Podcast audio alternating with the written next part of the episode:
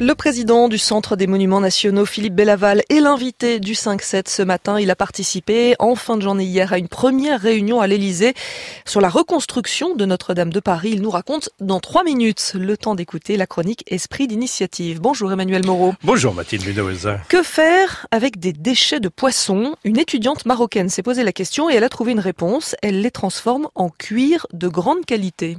Avec sa start-up euh, Siskin, Nawal Alaoui allie développement économique et réhabilitation de traditions ancestrales. Tout commence, Mathilde, en 2016. Nawal est alors étudiante à l'école supérieure des industries du textile et de l'habillement de Casablanca. Elle va régulièrement dans la zone côtière de Sidi Rahal, où elle voit des femmes de pêcheurs qui nettoient les poissons. Vous imaginez, c'est un travail fastidieux, peu rémunérateur, et dont l'activité génère une grande quantité de déchets qui s'accumulent dans les poubelles. Or, Nawal, c'est qu'il existe sur ces zones côtières une technique ancestrale qui consiste à confectionner des vêtements, des chaussures et des sacs avec du cuir à base de poisson. Et donc là, elle se dit qu'il y a moyen d'aider ces femmes en réhabilitant cette technique. Et oui, Nawal commence donc à faire elle-même des tests dans sa chambre. Elle utilise notamment des produits naturels locaux comme le henné et finit par mettre au point une recette efficace pour tanner le cuir de poisson. Le processus comporte plusieurs étapes. Il s'agit d'abord d'écailler la peau en retirant les résidus de chair. Ensuite, la peau est plongée toute une journée dans un mélange de produits naturels pour procéder au tannage végétal avant de passer à la phase de teinture.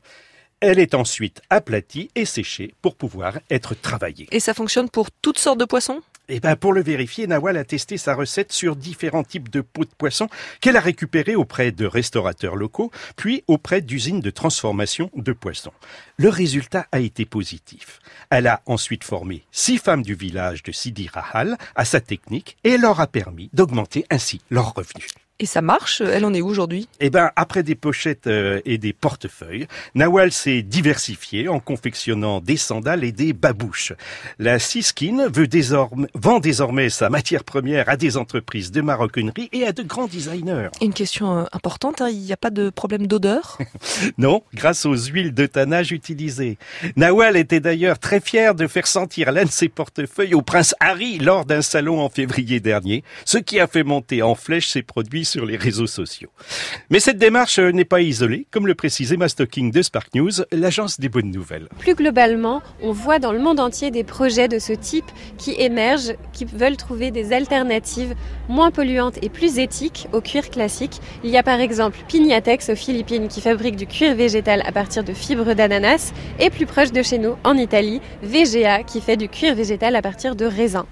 Et tout au long de son périple, Nawal a été accompagné par l'association Enactus Maroc qui aide les étudiants à monter leur projet d'entrepreneuriat social. Du cuir de poisson, c'était l'esprit d'initiative. Bah, il n'y a plus qu'à trouver quelque chose à faire avec les arêtes hein, maintenant. Pour le moment, il n'y a rien, non? Bonne journée, Emmanuel Moreau.